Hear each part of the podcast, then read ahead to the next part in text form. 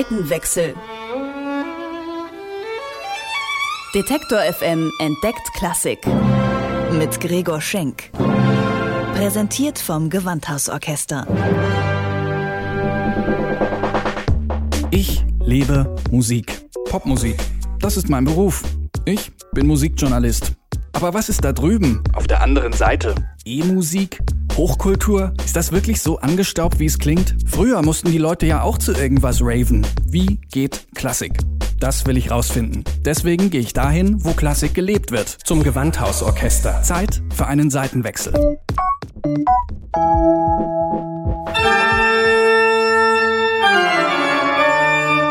Sie gilt als Königin der Instrumente. Sakral, laut und ziemlich groß, so kennen wir die Orgel aus Kirche und Konzerthaus. Im großen Saal des Gewandhauses gibt es eine solche Orgel, ein mächtiges Instrument mit mehr als 6000 Pfeifen, einige so groß, dass sie bis knapp unter die Decke reichen. Doch nun soll eine zweite Orgel angeschafft werden, eine kleine Saalorgel. Ist eine Orgel nicht genug?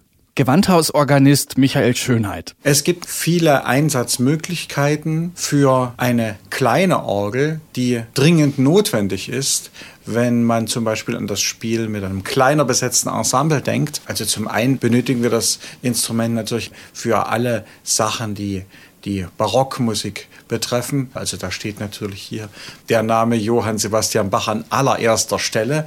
Aber es geht natürlich weiter bis in die Klassik hinein, wo wir ein Instrument brauchen, was nicht beim Orchester ist, aber das auch eine entsprechende Größe hat, dass es auch solistisch einsetzbar ist. Damit das neue Instrument den gewünschten Anforderungen entspricht, haben sich Schönheit und seine Kollegen eine ganz besondere Orgel gewünscht. Fahrbar soll sie sein, damit man sie auf verschiedenen Positionen auf der Bühne einsetzen und auch mal in den Keller schieben kann, wenn sie nicht gebraucht wird. 13 Register, also Pfeifenreihen soll sie haben, mit insgesamt 654 Pfeifen.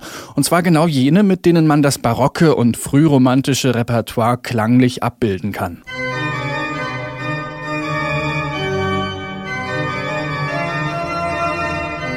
Dazu kommt ein Pedal, damit man mit den Füßen einen tiefen Subbass spielen kann. Und zwei Manuale, also Klaviaturen, auf denen der Organist spielt. Der Clou aber ist, die Orgel wird in Teilen gebaut, die man sowohl zusammen als auch getrennt voneinander spielen kann.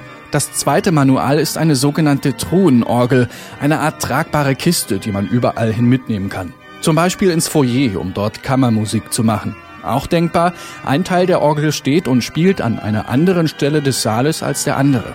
Die Matthäus-Passion von Bach zum Beispiel fordert das so. Gebaut wird die neue Orgel von der Orgelwerkstatt Wegscheider in Dresden. Deren Chef Christian Wegscheider erklärt mir, wie so ein Orgelbau abläuft. Zuerst beschafft er die Materialien, Holz, Zinn, Mechanikteile. Dann geht es an die konkrete Planung am Computer. Im nächsten Schritt verteilt er die Arbeitsaufgaben an die Werkstatt. Sechs bis sieben Leute bauen dann ein Jahr lang an der Orgel, sagt Wegscheider. Einer baut das Gehäuse, einer die Windlade und einer die Mechanik. Das sind nochmal drei. Und dann ein vierter wird bei der Montage mit dabei sein. Mit dem Pfeifenmacher sind es fünf und der Konstrukteur sechs. Und ich beobachte das Ganze und bin da der siebte. Und dann kommt ein Intonateur dazu, der dann noch die Pfeifen im Raum auf die akustischen Gegebenheiten des Gewandhauses abstimmt. Also Orgel ist Teamwork. Das ist nicht irgendwie, einer denkt sich das aus und geht da in den Schuppen und bastelt nur dann so eine Orgel, sondern das ist richtig Teamwork. Der knifflige Part beim Bau einer Orgel ist die Mechanik. Eine sehr feine Mechanik, meint Wegscheider. Man drückt mit dem Finger eine Taste und dabei muss sich ein Ventil öffnen, das die Luft zur Pfeife durchlässt. Und diese Tasten müssen natürlich alle gleichmäßig in einer Linie liegen. Wenn Sie die Orgel jetzt von A nach B schieben oder absenken in den Keller oder über eine Schwelle, über ein Kabel, dann rumpelt das und dann darf sich der ganze Apparat nicht verstellen. Das heißt, wir müssen einen Stahlbaurahmen machen mit ganz leichten Rädern. Das darf auch keine Kratzer sein. Das Ding wird ja ungefähr 650, 700 Kilo wiegen, also eine Dreivierteltonne knapp. Das muss also sehr leicht laufen. Das ist eine spannende Herausforderung. Ist so eine Mischung traditioneller Orgelbau und Autobau. Dazu kommt, dass die Orgel mitsamt ihren Pfeifen so tief wie möglich gebaut werden muss, damit sie noch durch die Tür passt, wenn man sie in den Abstellraum schiebt.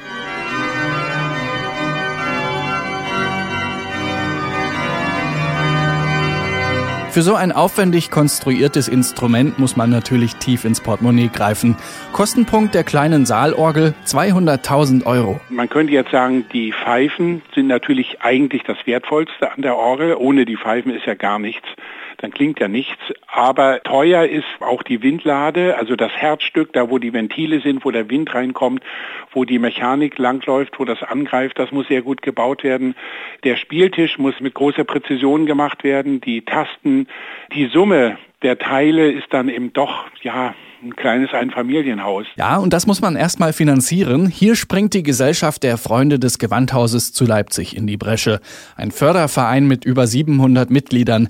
Der hilft dem Gewandhaus mit Mitgliedsbeiträgen und Spenden bei der Beschaffung neuer Instrumente. Die neue Orgel ist aber auch für den Vorsitzenden Andreas Kreuzburg ein Mammutprojekt. So viel haben wir noch nie für ein Projekt versucht zu sammeln. Wir haben natürlich schon was geschafft. Das war ein Steinway Konzertflügel, das waren 127.000 und das hat also mit gewisser Mühe, es hat aber geklappt und wir sind deswegen optimistisch, dass wir das hier auch schaffen. Kreuzburg und sein Verein setzen bei der Finanzierung auf Patenschaften. Ich kann mir also aus einem bestimmten Register eine Orgelpfeife aussuchen und dann für einen Betrag X zum Beispiel die Patenschaft am Hohen Fiss erwerben. Tatsächlich ist das bei Orgeln gar nicht so ungewöhnlich. Vom Prinzip her erinnert es ein bisschen an Crowdfunding. Wer Orgelmusik mag, beteiligt sich vorab an der Finanzierung und bekommt so, zumindest symbolisch, ein Stück ab vom Kuchen.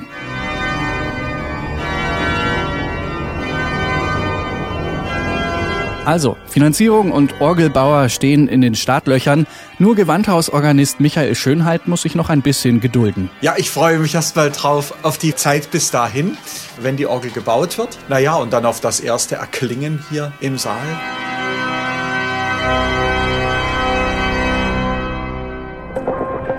Seitenwechsel. Detektor FM entdeckt Klassik mit Gregor Schenk. Präsentiert vom Gewandhausorchester.